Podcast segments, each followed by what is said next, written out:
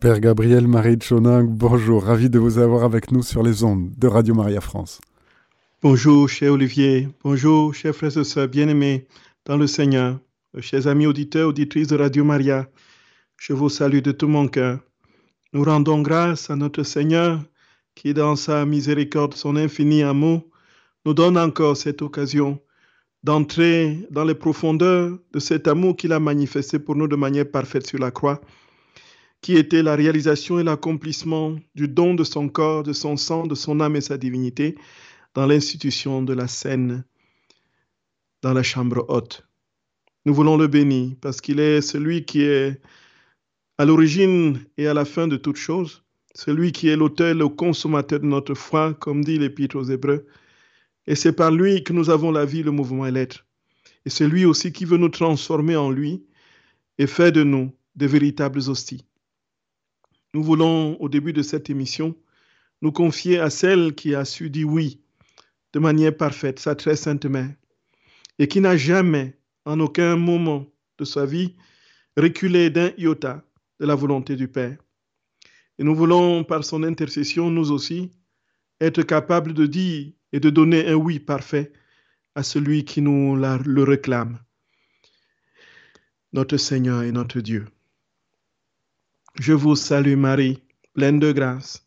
Le Seigneur est avec vous. Vous êtes bénie entre toutes les femmes, et Jésus, le fruit de vos entrailles, est béni. Sainte Marie, Mère de Dieu, priez pour nos pauvres pécheurs, maintenant et à l'heure de notre mort. Amen. Au nom du Père et du Fils et du Saint-Esprit. Amen. Frères et sœurs d'amour, chers amis auditeurs, auditrices de Radio Maria, encore une fois, nous rendons grâce à notre Seigneur qui aujourd'hui veut nous faire avancer d'un pas encore plus profond, plus marqué, dans ce mystère de l'institution de l'Eucharistie. Nous étions arrêtés la dernière fois sur ce moment où, dans sa splendeur, dans sa majesté, et dans l'ineffable et glorieuse lumière de sa personne, il se recréait dans le pain et le vin. Pour les disciples qui le recevraient en héritage, non seulement pour qu'ils ne soient pas orphelins, nous l'avons dit, mais pour qu'ils vivent déjà la vie du ciel sur la terre. Le don que le Seigneur fait de son corps n'avait pas pour autre but que de transformer ses disciples en lui, pour que déjà leur âme soit semblable à la, à sienne. L'âme du Christ unie à celle de la créature devrait réaliser la perfection du ciel et accomplir la prière de notre Père, que ton règne vienne, que ta volonté soit faite sur la terre comme au ciel. Nous avons compris, frères et sœurs bien-aimés, que ce don était ineffable et inouï, et personne ne pouvait expliquer rationnellement tout ce mystère d'amour que notre très saint Seigneur, dans la contemplation que fait Louisa, manifeste en forme de folie, et que Louisa appelle des folies, des excès, des folies d'amour. Et lorsque ce mystère est en train de se déployer dans la chambre haute à Jérusalem, ce qui se passe, frères et sœurs bien-aimés, c'est que la description est tout simplement à nous mettre en admiration devant ce qui se déploie. Louisa contemple le cortège des anges et des saints qui sont le cortège des anges qui descendent et qui sont dans cette contemplation euh, absolument glorieuse de cette recréation de Dieu, de Jésus dans le pain. Et tous sont dans cette admiration absolument indescriptible, justement d'un Dieu qui est en train de se transformer et de se redonner dans la plénitude de son être dans une matière inerte.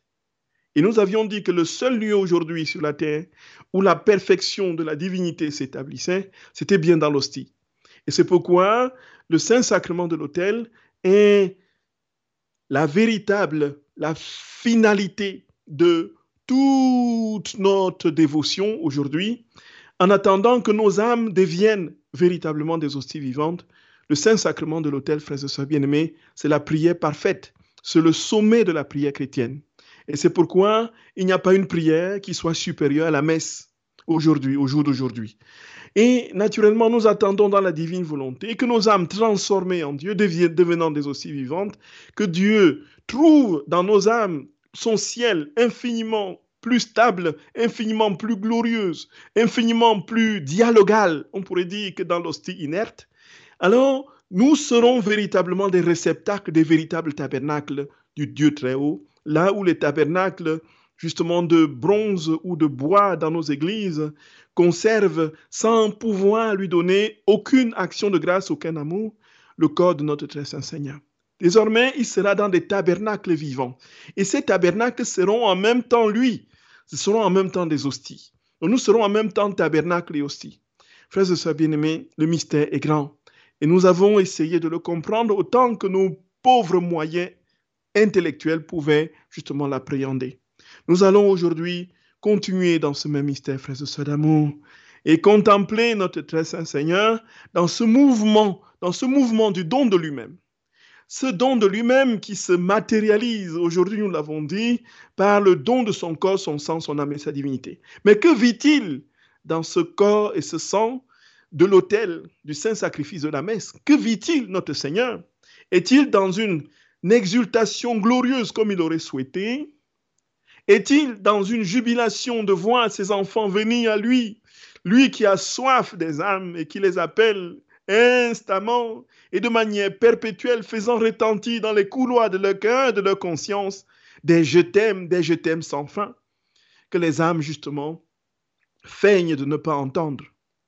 Soit pensons-nous qu'il soit, comme on l'aurait souhaité, dans cette jubilation de voir toutes les créatures unies à lui, dans la perfection de son amour Non, frères et sœurs d'amour, non.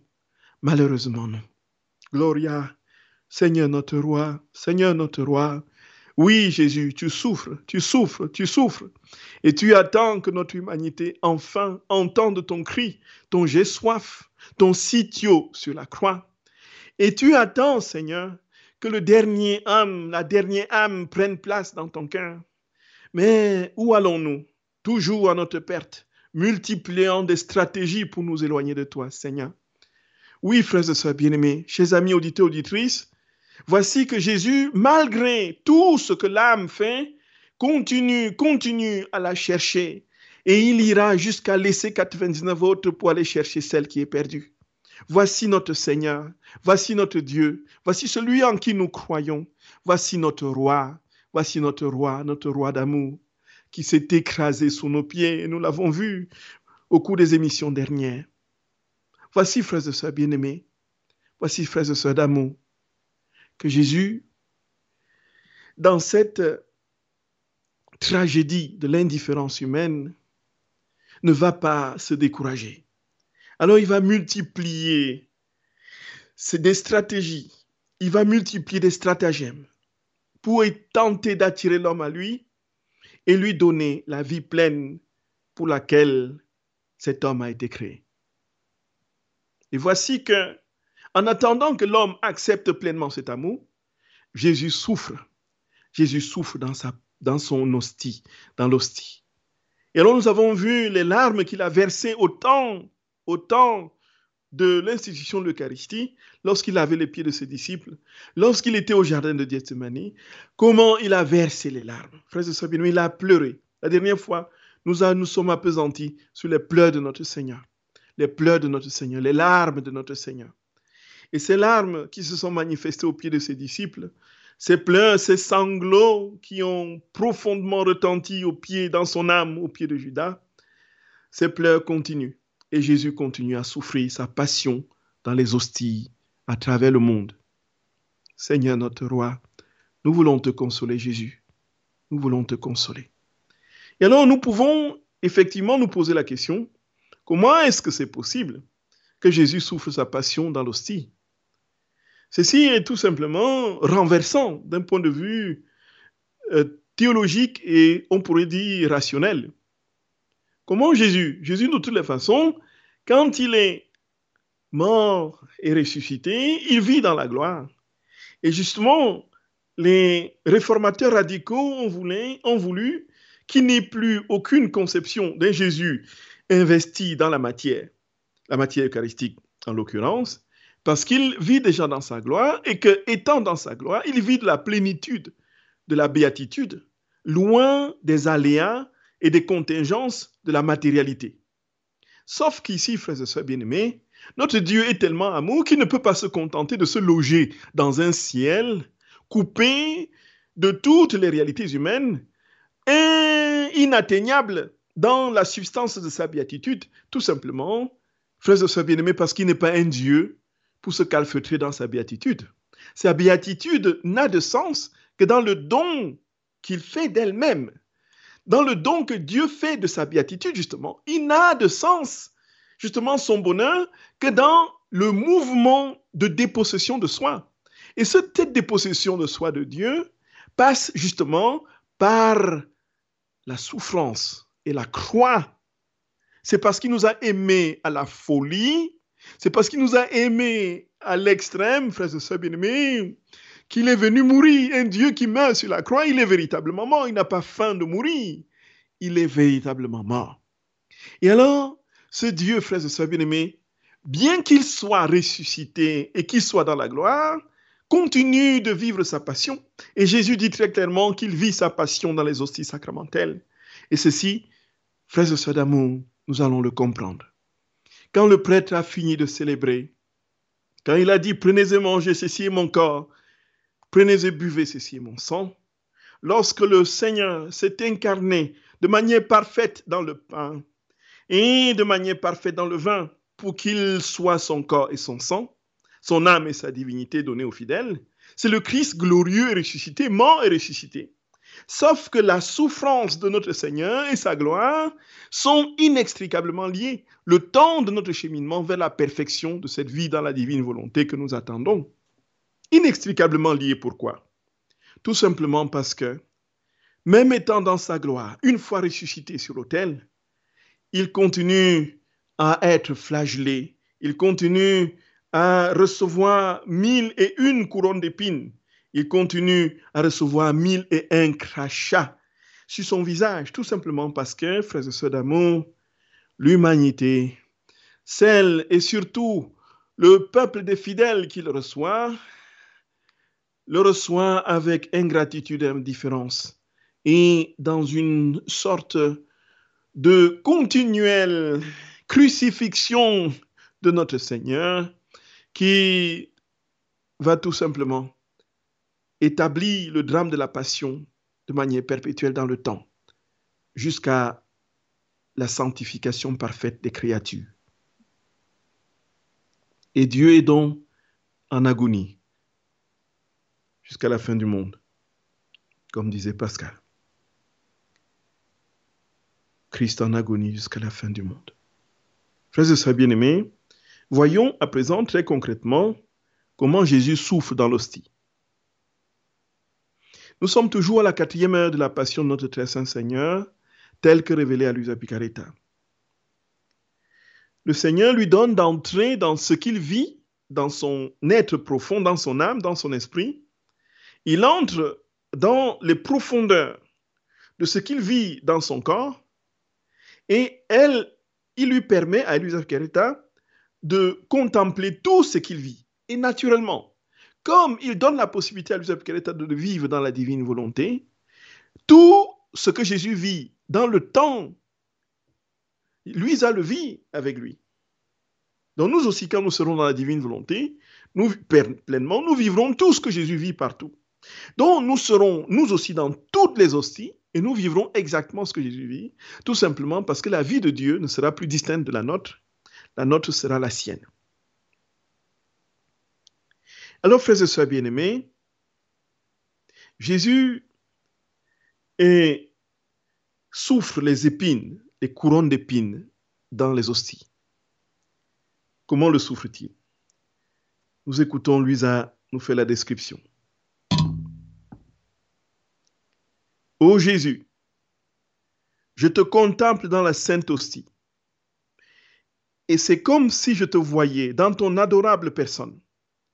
J'embrasse ton front majestueux. Mais en t'embrassant, je ressens les élancements de tes épines. Ô mon Jésus, dans cette sainte hostie, combien de créatures ne t'épargnent pas les épines? Elles viennent devant toi. Et au lieu de t'offrir de bonnes pensées, elles te donnent leurs pensées mauvaises. Alors, de nouveau, tu baisses la tête, tu baisses la tête comme pendant ta passion. Tu reçois et tolères les épines de tes pensées, de ces pensées mauvaises. Ô mon amour, je m'approche de toi pour partager tes peines. Je dépose toutes mes pensées dans ton esprit pour repousser ces épines qui te font tant souffrir. Nous avons compris, frères et sœurs bien-aimés, quelles sont les souffrances de Jésus dans les, les épines. Les épines de Jésus dans l'hostie. Ce sont les mauvaises pensées. Les mauvaises pensées.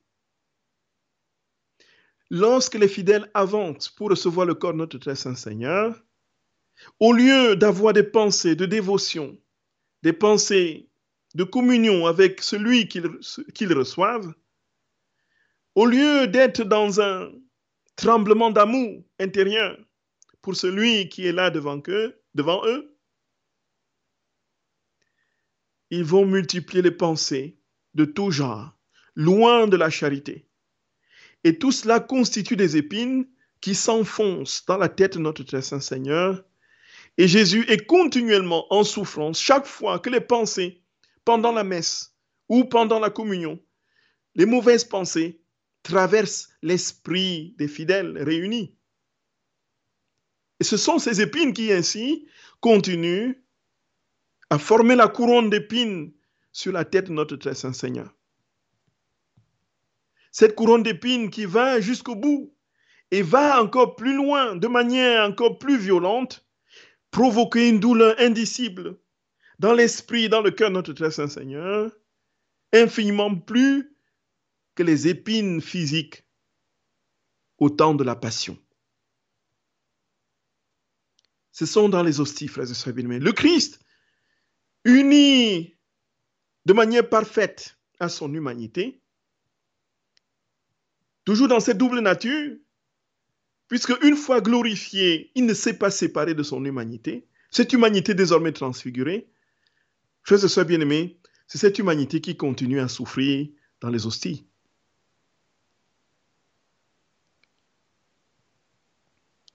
Les couronnes d'épines constituées par les mauvaises pensées des créatures continuent de blesser, de blesser notre Seigneur. Et qu'est-ce que Louise a dit?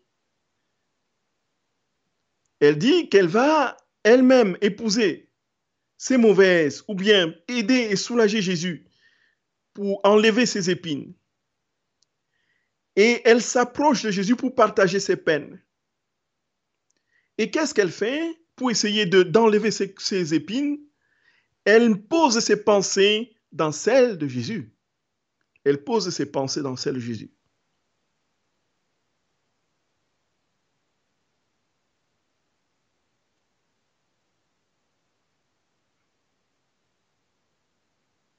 Que chacune de mes pensées pénètre dans les tiennes pour faire réparation et consoler ton esprit attristé.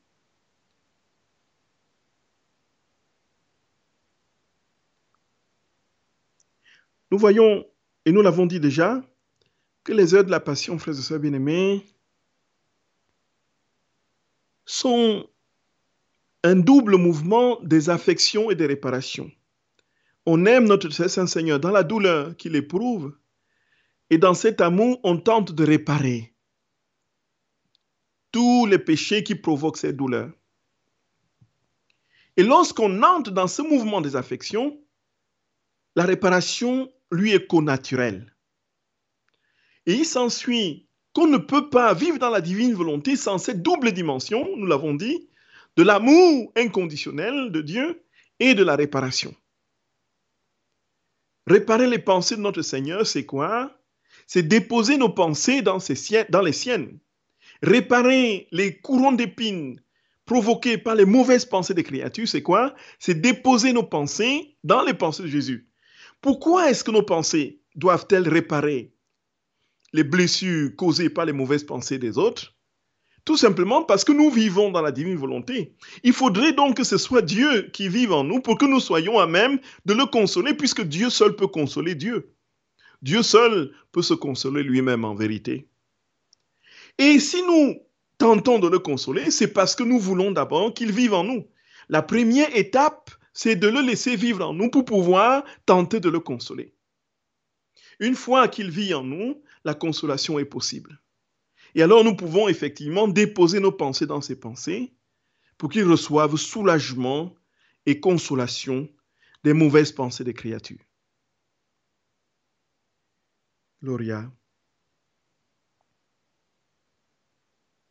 Et nous voyons, frères et sœurs bien mais nous n'avons parfois pas l'idée, lorsque nous allons avec indifférence, avec euh, désinvolture, avec mille et une distractions à l'esprit, parfois nourries, avec euh, de, pensées, de jugements, de critiques, pendant que nous avançons pour communier ou pendant que nous sommes à la messe, critique vis-à-vis du prêtre, critique vis-à-vis des fidèles, du voisin, ainsi de suite, sans aucune concentration, aucun esprit de recueillement.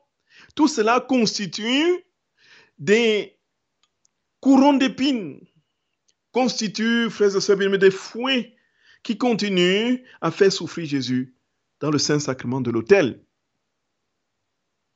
Et alors, notre très saint Seigneur, frères et bien-aimés, qu'attend-il des créatures?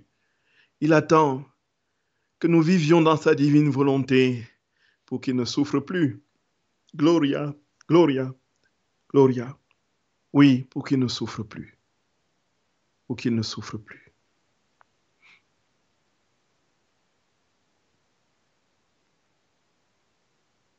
Et alors, Jésus ne, souffre pas seulement dans sa tête avec les courants de pine.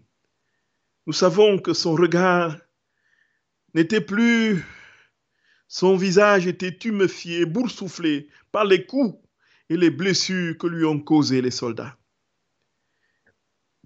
Et ses yeux tuméfiés ne pouvaient plus s'ouvrir sur le monde tellement ils étaient endoloris.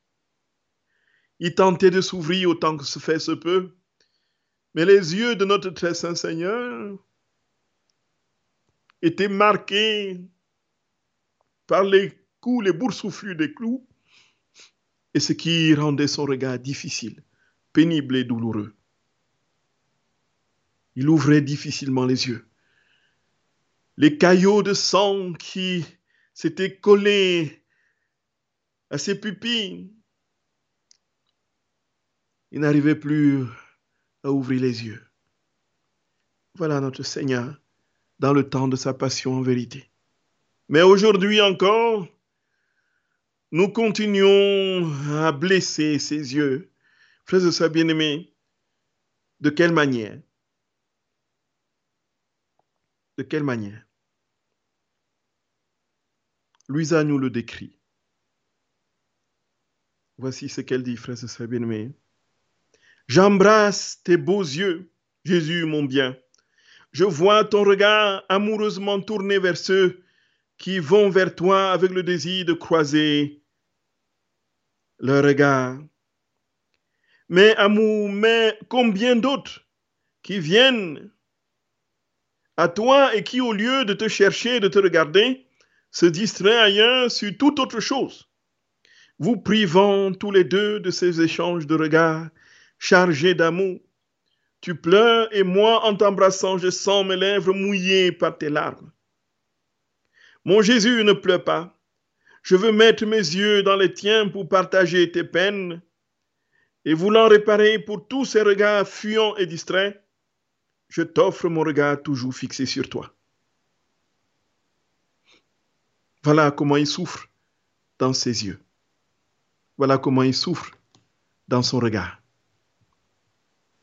Oui, chers frères et sœurs bien-aimés, chers amis auditeurs, auditrices de Radio Maria, dont nous disions tout à l'heure que notre très saint Seigneur souffrait sa passion, euh, les courants d'épines, pas les mauvaises pensées, des âmes qui avançaient pour communier dans une sorte de distraction de pensées mauvaises.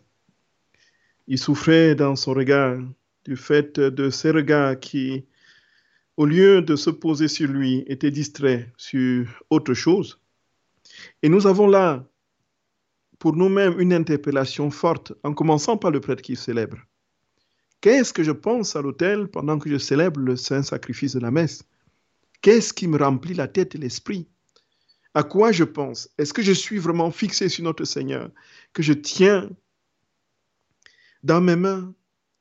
Est-ce que je suis entièrement, totalement uni à lui? Dans mon âme, ne fût-ce que dans la droite intention? Est-ce que je suis décidé, au moment où je célèbre, à ne faire qu'un avec lui et à m'offrir comme il s'offre pour le salut des âmes? Et moi, le fidèle, qui avance pour communier, où se porte mon regard? Suis-je en train de regarder la robe ou la chasuble un peu délavée du prêtre La robe du voisin ou de la voisine? Ou est-ce que je suis en train de penser euh, au servant d'hôtel qui s'agite euh, devant l'autel, ou est-ce que je suis fixé sur le Seigneur? Jésus dit, quand il avance pour se donner aux âmes, qu'est-ce qu'il veut? Il attend, il attend que les regards soient croisés, que les regards soient croisés, que son regard croise le regard, ton regard, que son regard croise ton regard. Fixe ton, tes yeux, fixe ton attention sur lui. Et en ce moment, frères et sœurs d'amour, il attend. Et une fois que nous sommes distraits de ce moment d'intimité, de communion, Jésus souffre dans son regard et dans ses yeux comme il a souffert des bourreaux à la passion. Jésus poursuit sa douloureuse crucifixion aujourd'hui dans les hosties sacramentelles. Et où est-ce que nous pourrions entendre de tels propos, sinon de la bouche même de notre saint Seigneur et c'est pourquoi c'est avec un amour ardent, un feu dévorant au tréfonds de notre âme, avec tremblement et crainte révérentielle et amoureuse, que nous devrions nous avancer pour communier, frères et sœurs d'amour. Et alors, la passion de notre très saint Seigneur ne s'arrête pas au courant d'épines et au regard. Jésus poursuit sa passion dans les oreilles. Alors, qu'est-ce qui se fait? Remarquez, frères et sœurs bien-aimés, que Jésus, au cours de sa passion, n'a pas été épargné. Aucun moment et aucune partie de son corps n'ont été épargnés. Il a été tumefié, flagellé. Il a été défiguré dans toutes les parties de son corps. Ses yeux, tous ses cinq sens étaient saisis, saisis de part en part par la douleur. Jésus a souffert dans ses oreilles. Et comment souffre-t-il aujourd'hui dans ses oreilles, dans le Saint-Sacrement de l'autel? Écoutons Lusin nous l'expliquer. Jésus, mon amour, je donne un baiser à tes saintes oreilles. Déjà, je te vois prêt à écouter ce que tes créatures espèrent de toi afin de les consoler. Mais au contraire, ce sont des prières maldites faites par habitude et pleine de méfiance qui te parviennent aux oreilles. Ton ouïe est plus molestée dans cette sainte hostie que durant ta passion même.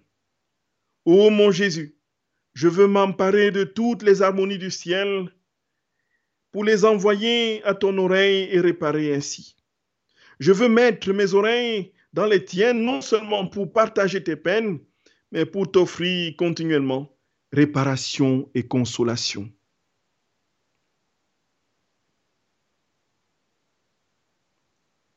Frères et sœurs bien-aimés, qu'est-ce qui a fait mal aux oreilles de notre très saint Seigneur au cours de sa passion? C'était des insultes, les insultes de ses ennemis, des bourreaux qui le flagellaient, des insultes de toute nature, des ricanements démoniaques qui jaillissaient de leur gosier et qui offensaient affreusement notre Seigneur.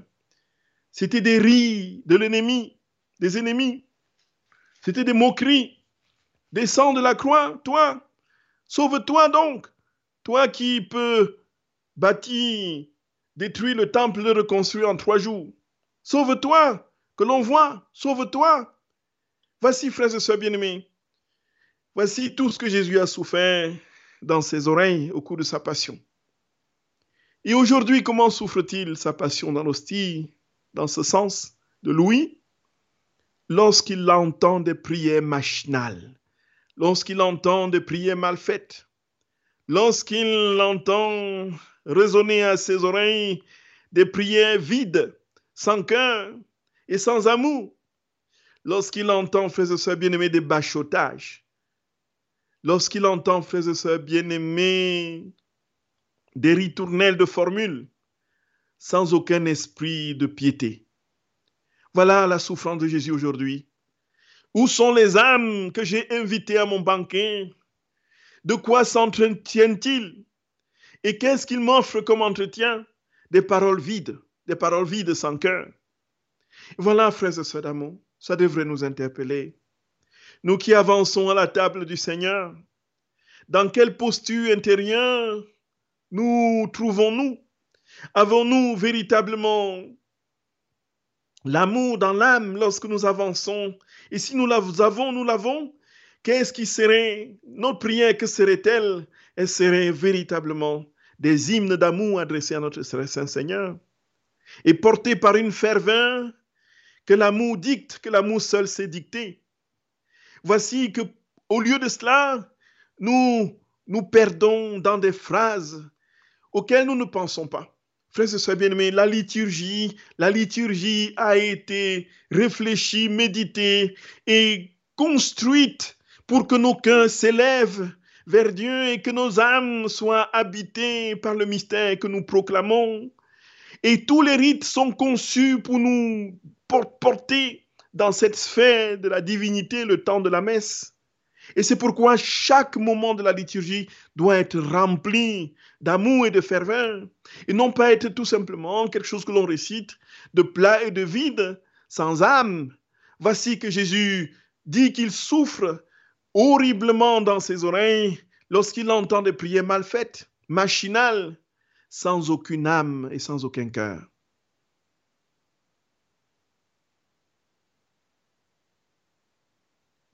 Frères et sœurs bien-aimés, voilà comment Jésus souffre dans ses oreilles.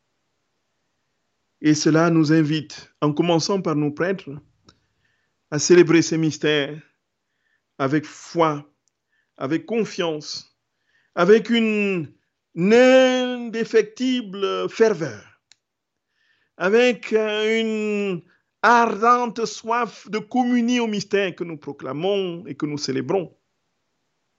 Voilà la seule condition pour que ce mystère porte de fruits déjà pour nos prêtres. Jésus viendra malgré tout du fait de l'ex opéré operato, de ce principe de l'effectuation du sacrement, qui le rend présent indépendamment des conditions justement de celui qui le célèbre. Mais pourtant, frères et bien-aimés, si celui qui le célèbre est uni au mystère, entièrement transporté dans son âme, dans tout son être, par ce qu'il célèbre, la différence se fait sentir. Et alors, les peuples des fidèles est particulièrement marqué, tout simplement parce que ce que nous proclamons et ce que nous célébrons, nous le vivons. Et parce que nous le vivons, nous transmettons cette vérité de la présence de Dieu, même sans beaucoup de faste, tout simplement parce que Dieu se communique à l'âme directement. Gloria. Il s'ensuit que s'il y a une conjugaison de cette communion du prêtre avec les fidèles, qui, eux, accueillent ces mystères dans ces rubriques avec amour et ferveur, il n'est pas possible que nous ne vivions pas le temps du ciel pendant que nous sommes à la messe. D'où vient que la messe nous ennuie?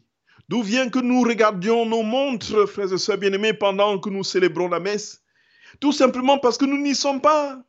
Nous avons hâte que cela s'achève tout simplement parce que cela passe au-dessus de nos consciences et de nos âmes, et comme l'eau passe au-dessus du rocher.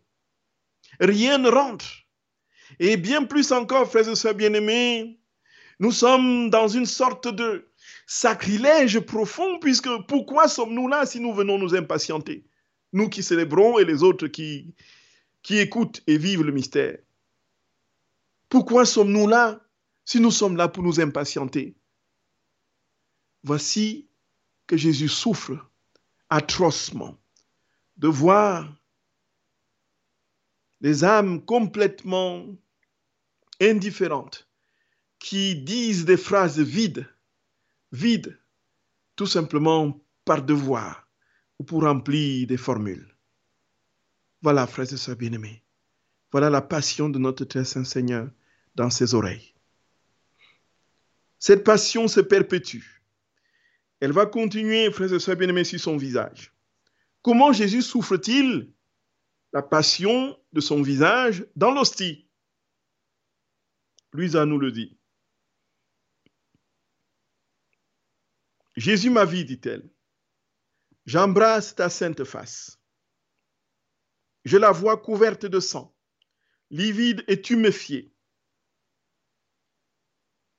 Les créatures, ô Jésus, viennent devant cette sainte hostie et par leur attitude indécente et leur conversation mauvaise, au lieu de t'honorer, il semble qu'elles te giflent et te crachent dessus. Et toi, comme au cours de ta passion, tu les reçois et supportes tout. Ô mon Jésus, je veux placer mon visage près du tien non seulement pour t'embrasser et recevoir les insultes de tes créatures, mais pour partager avec toi tous ces affronts. De mes mains, je veux te caresser, essuyer les crachats, te serrer fort contre mon cœur, faire de tout mon être d'innombrables petits morceaux et les placer devant toi, comme autant d'âmes qui t'adorent. Changer tous mes mouvements en de continuelles prosternations pour réparer les outrages que tu reçois de tes créatures.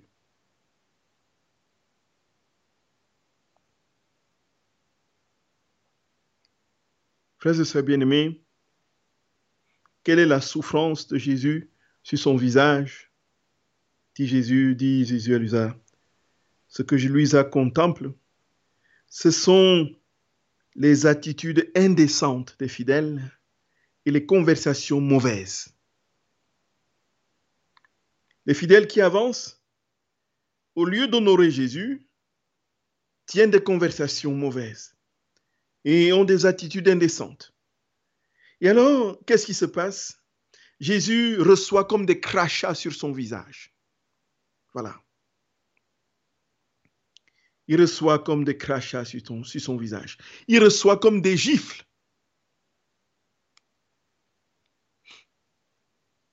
Nous mesurons combien, frères et sœurs d'amour, nous devrions être dans une ferveur continuelle depuis le premier signe de croix de la messe jusqu'au dernier de la bénédiction finale. Combien nous devrions être dans une ferveur continuelle pour ne pas faire souffrir notre Seigneur? Le Seigneur nous dit, tu me fais souffrir quand tu avances et quand tu me communies, quand tu communies en mon corps, sans aucun amour, sans aucun respect, de manière vide et distraite, en tenant des conversations, tu me fais souffrir. Avec tes pensées mauvaises, tu m'enfonces tes courants d'épines. Avec tes distractions, tu me fais souffrir du regard. Et puis, avec euh, des formules plates et vides, des prières mal faites, tu me fais souffrir dans les oreilles, c'est comme des insultes. Et après, tu vas avancer dans des attitudes indécentes et ainsi tu vas me faire souffrir au visage en me crachant dessus et en me donnant des gifles. Voici la passion, frères et sœurs bien-aimés, pour une partie. Et nous voulons aujourd'hui, frères et sœurs d'amour, autant que la grâce nous est donnée, de chercher notre Seigneur de tout notre cœur et de le supplier de nous accorder la grâce de vivre la messe, la sainte messe, avec ferveur, une ardeur d'amour qui nous donne d'être consumés, brûlés de son amour et que notre vie, frères et sœurs d'amour, soit une vie d'oblation, soit une vie de totale donation et de dépossession de nous-mêmes, que nous soyons comme lui tout donné pour que nos Eucharisties soient déjà la préparation du ciel, la parfaite vie dans la divine volonté au cœur de ce monde. Demandons-lui, frères et sœurs d'amour, de nous accorder cette grâce insigne de ne jamais nous séparer de lui comme le, prier, comme le, comme le prie le prêtre. Donne-nous de ne jamais nous séparer de toi, Seigneur. Et donne-nous de ne jamais regarder ni à gauche ni à droite, de ne trouver d'autre sécurité nulle part en dehors de toi, Seigneur. Établis-nous en toi, Jésus. Établis-nous en toi, Jésus. Fais de nous un autre toi, nous t'en supplions. Nos âmes sont à toi, Seigneur. Nos âmes sont à toi. Nous sommes à toi, Seigneur. Parle, commande, règne. Nous sommes tout à toi. Étends ton règne, étends ton règne, Jésus. Étends ton règne, Seigneur. Étends ton règne, notre roi. Étends ton règne. Vienne ton règne. Vienne ton règne, Seigneur. Vienne ton règne. Maranatha, Maranatha, Maranatha. Frères et sœurs bien-aimés, chers amis auditeurs, auditrices de Radio Maria, soyez infiniment bénis. Gardons cette confiance inébranlable dans le Seigneur qui nous invite à vivre déjà sa vie ici-bas. Et cette vie qui commence déjà parfaitement dans le Saint-Sacrement de l'autel, avançons-nous avec confiance et recevons le Roi de toutes choses, avec amour, adoration, action de grâce, crainte et révérentiel et tremblement d'amour. Soyons dans cette logique quand nous célébrons et quand nous vivons les Saintes Eucharisties. Entrons dans la vie du ciel qui nous est proposée sur l'autel et ne continuons plus à faire souffrir notre Seigneur. Que cette grâce nous soit donnée maintenant et qu'il étende sur chacun de vous, chacune de vous, sa sainte et glorieuse bénédiction. Au nom du Père et du Fils et du Saint-Esprit. Amen. Chers auditeurs, c'était notre émission Vivre dans la divine volonté. Vous étiez avec le Père Gabriel Marie Chonang. Vous pouvez retrouver cette émission podcast sur notre site internet radiomaria.fr.